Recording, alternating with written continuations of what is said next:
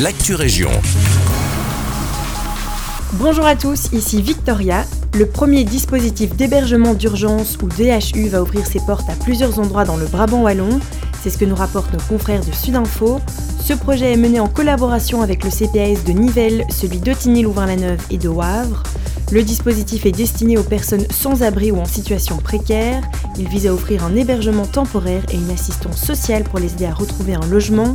Les personnes qui ne sont pas facilement incluses dans les solutions d'hébergement actuelles, comme les couples ou les personnes ayant un animal de compagnie, recevront une attention particulière. Les différents lieux d'hébergement fonctionnent selon des modalités communes, c'est-à-dire un dispatching centralisé au niveau du relais social, ainsi qu'un hébergement gratuit pendant 7 jours avec la possibilité d'un prolongement jusqu'à 6 mois. Des perturbations sont à prévoir du 31 mars au 10 avril à Nivelles en raison des travaux réalisés dans le cadre de l'arrivée du RER. E C'est ce que nous rapporte l'avenir.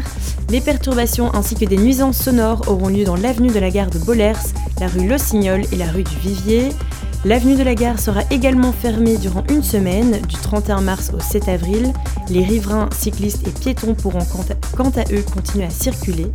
Du côté du réseau ferroviaire, aucun train ne circulera entre la gare de Nivelles et la gare de Bruxelles-Midi du 1er au 9 avril, ceci afin de permettre la pose d'un nouveau pont sur la chaussée de Bruxelles.